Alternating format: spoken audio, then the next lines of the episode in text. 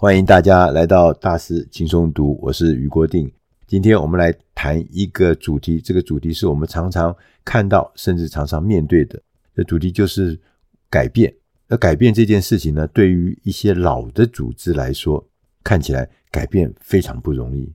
而我们也看到一些优秀的组织，它很善于面对改变；而对于一些卓越的组织来说，它更是勇于创造变革。好，我们今天选的这本书，它的中文的名字是《改变从质疑开始》。这本书的作者 Robert 可瑞格。他是一位组织变革跟绩效的专家，他很擅长教授大家如何大胆、如何创新、如何跳出框架的策略。他曾经很奇怪啊，他是一个奥运选手的教练，他也是职业运动员的教练，所以他以前是运动界的人，但他现在呢变成一个高阶的组织变革跟绩效的一个专家。他也曾经在斯坦福大学教授一些高阶主管的管理课程。另外一位共同作者叫做大卫·布兰特，他是一位呃心理学家。呃，在这本书的最前面，他有稍微解释一下，他说什么叫圣牛？他说在印度啦，在尼泊尔这些印度教盛行的地区，他说有一种牛叫做肩峰牛，就是那个在他的肩膀的地方啊。长出那个很大的一个肉瘤，我想大家可能在影片中或在新闻里面曾经看过。那这种牛呢，因为它是一种圣牛，因为在印度教呢，他们有一种神，三种主要的神之一叫做湿婆神，它的坐骑就是这种尖峰牛，长一个瘤在背上的这种瘤牛，所以大家就认为是不可以吃的。呃，所以因为它不可以吃，所以这个牛呢就是圣牛，它就可以自由自在的在街上，在任何地方自由活动，所以常常影响交通，带来很多麻烦事。因为它，它你也不能打它，也不能骂它，也不能杀它，也不能把它捉起来，因为它是圣牛嘛。那我们今天讲的这个题目跟这个圣牛有什么关系啊？其实他就告诉我们，其实就是说，其实我们在组织里面也有一些圣牛，就是有一些我们的老的。奉行多年的政策、一些做法、一些程序，甚至一些文书作业，他越做行之多年，我们都认为这就是古时候就开始这样做，我们也从来没有怀疑过，我们也从来不质疑他，就像那个印度圣牛一样。所以呢，虽然也许可能它消耗了公司或是组织的生产力，但是我们从来不怀疑它，因为我们已经行之有年了。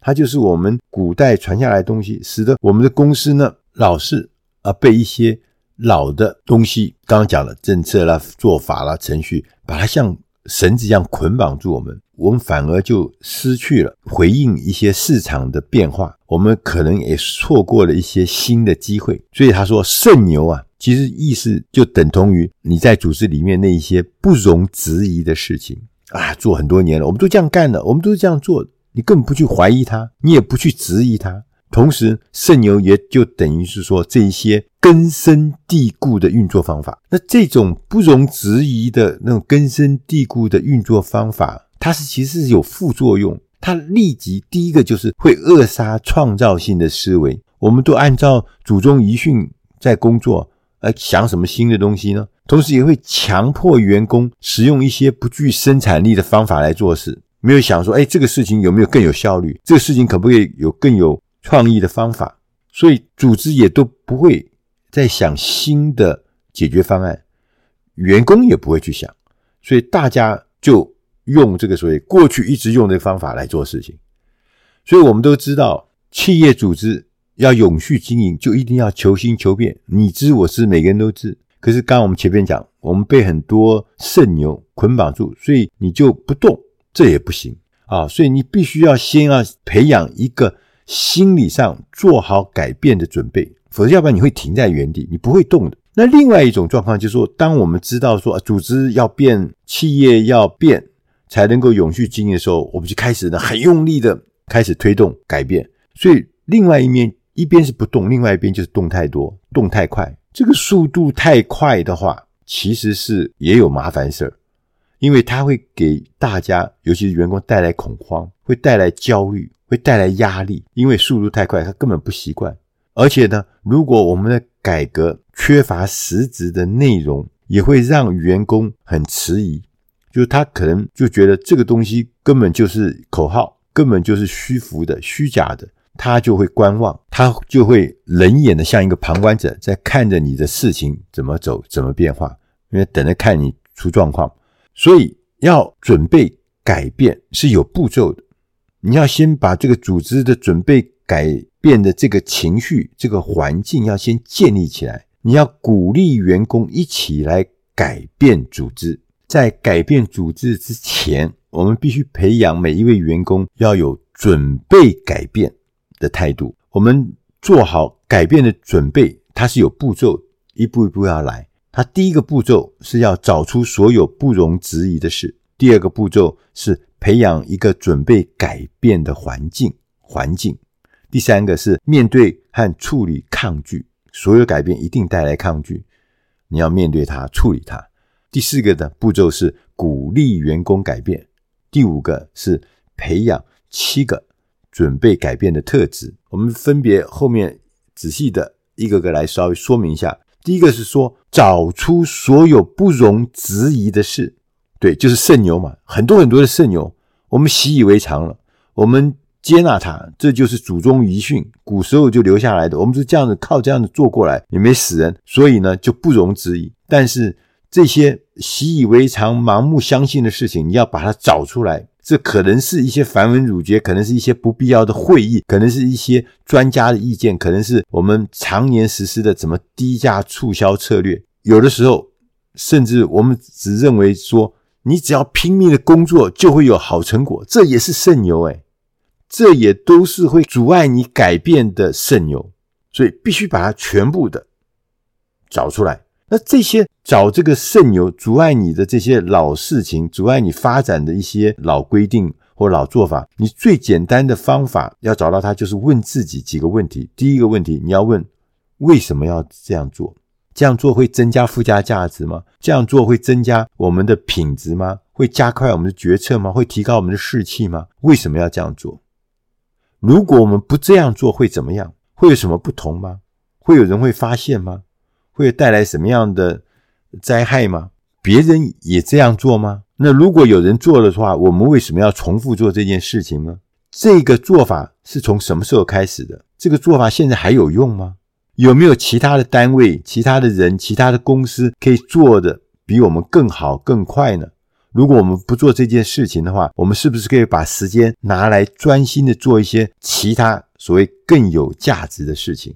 当我们开始质疑那些过去根深蒂固、一成不变的一些事情，就是我们刚刚讲的圣牛，你就会发现，找到这些圣牛之后，改变自然就会开始发生。这书上讲，他说，其实你光是把你的会议时间缩短一半，会议时间啊，缩短一半。这公司的生产力就会自动的翻倍。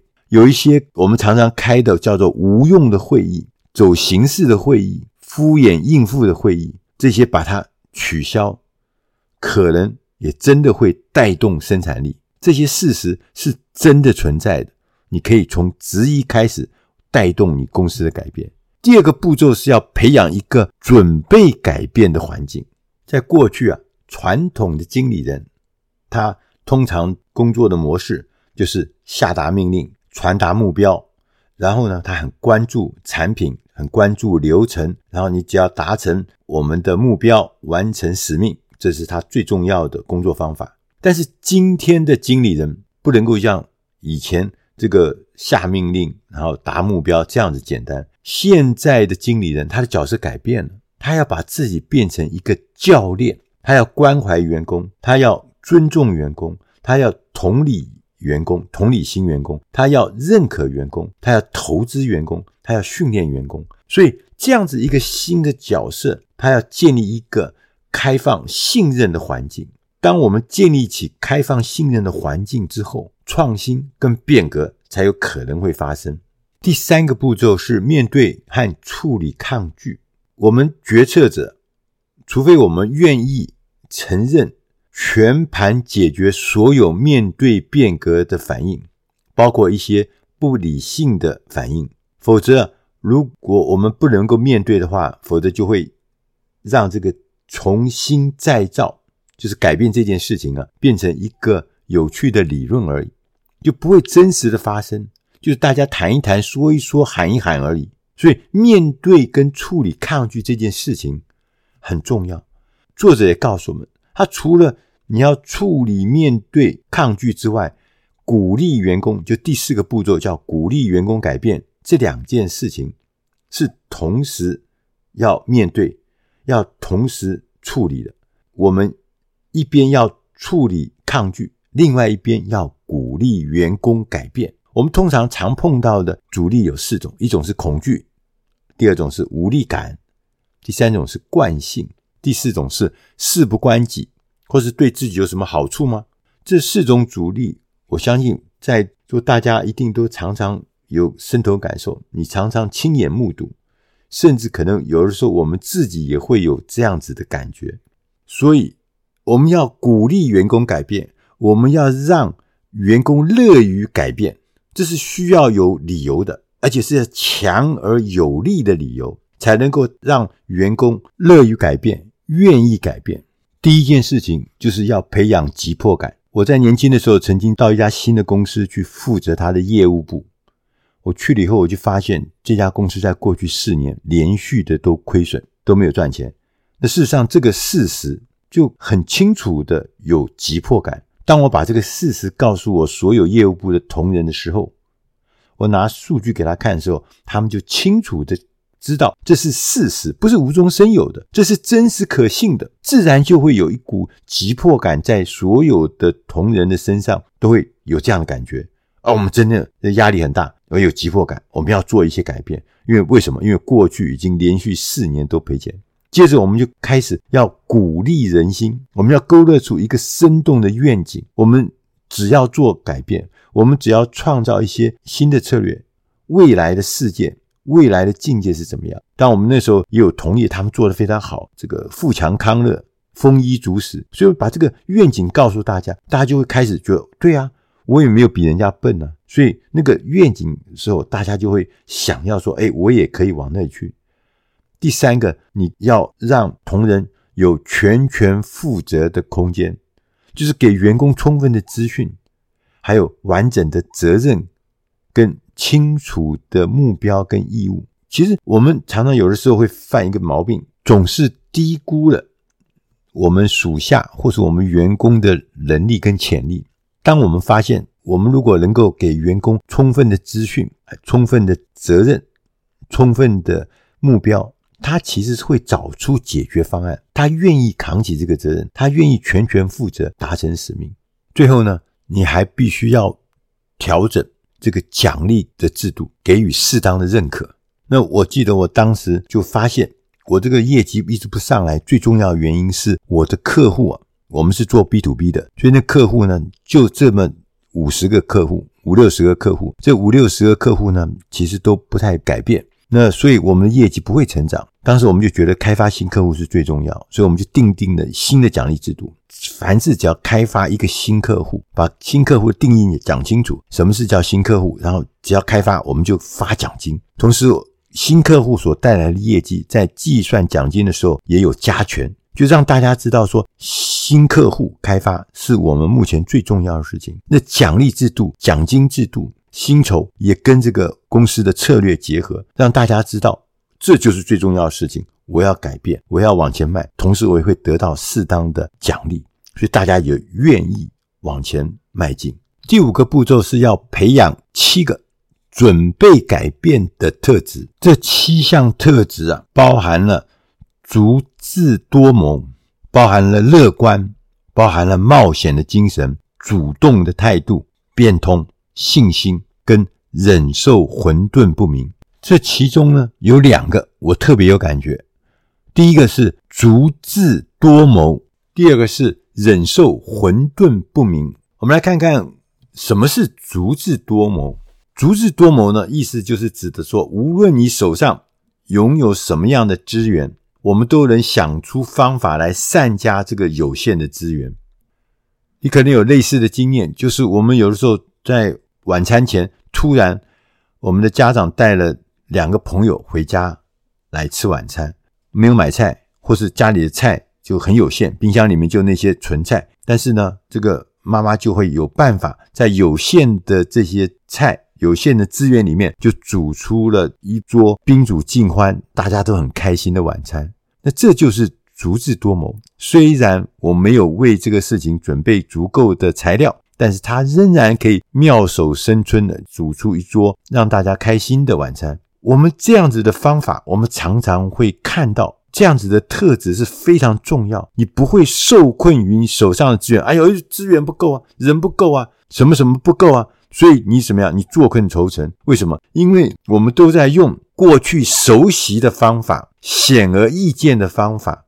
来做事情，你没有去想足智多谋，你想，哎，我不会被这个现况所困，我也不会被现况所绑住，我会在现况之中让它发挥最大的效用。我很喜欢在面试员工的时候问男生：“你当兵的时候，你怎么看你当兵的生涯？”那现在因为当兵只要四个月，我比较不熟悉，但以前当兵要两年。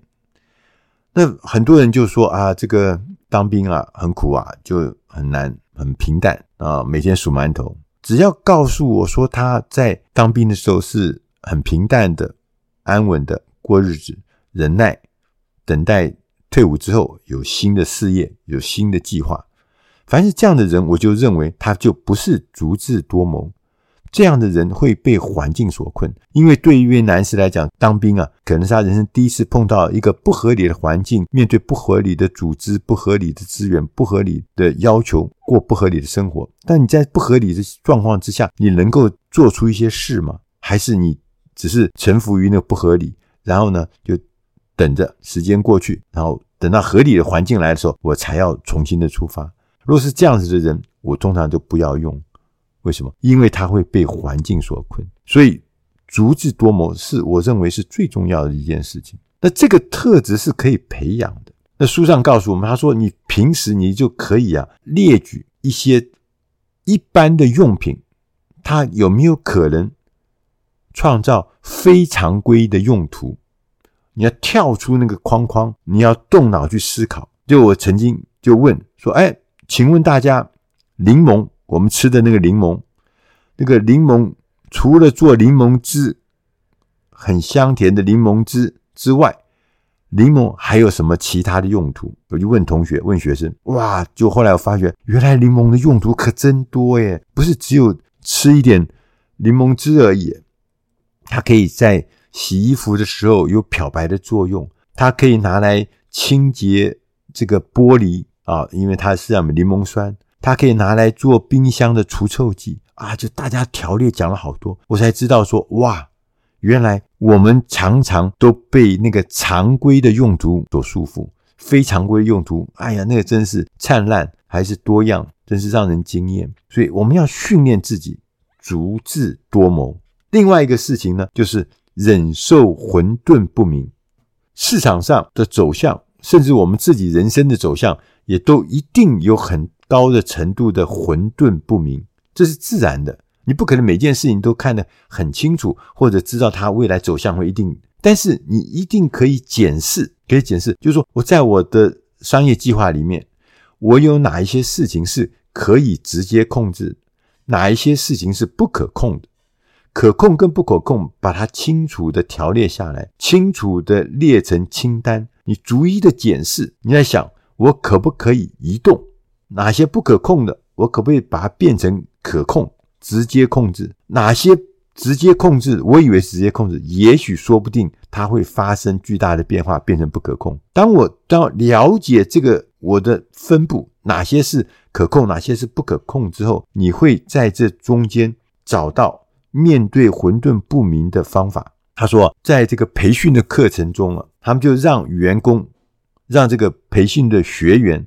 蒙住眼睛，在黑暗的房间里面摸索。我们眼睛看不到东西，那就是混沌不明嘛。你根本看不到。可是你因为看不到，你刚开始的时候你觉得你看不到，但是你很快就会发现，我只是眼睛看不到，我还有听觉，我还有嗅觉，我还有触觉啊。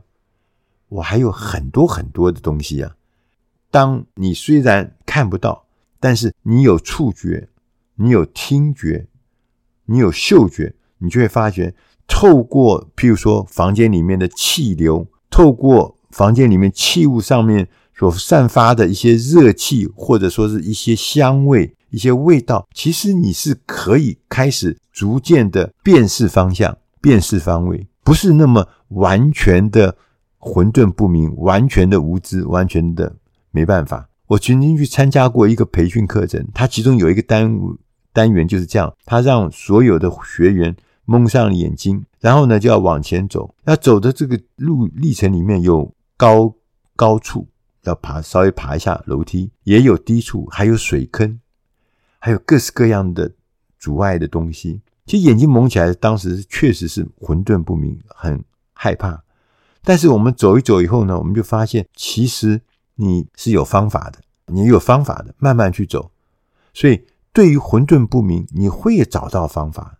你要忍受这个事情，同时呢，另外一个方法，你可以在中间找出解决新的、解决那个混沌不明的方法。所以，不要因为看到混沌不明你就放弃，也不用看到混沌不明你就觉得这个是没有搞头的，或是没有未来的，或是一定是失败的。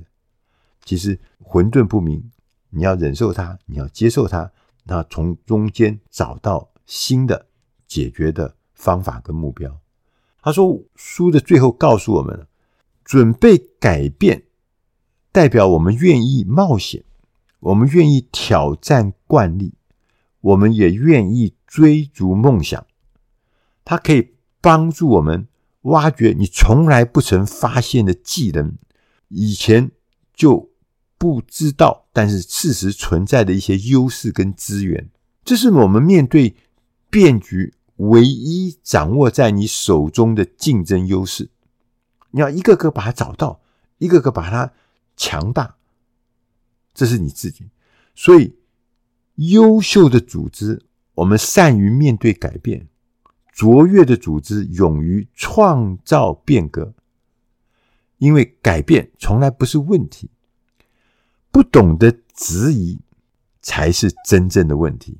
以上的内容是出自《大师轻松读》第八百三十九期，改变从质疑开始。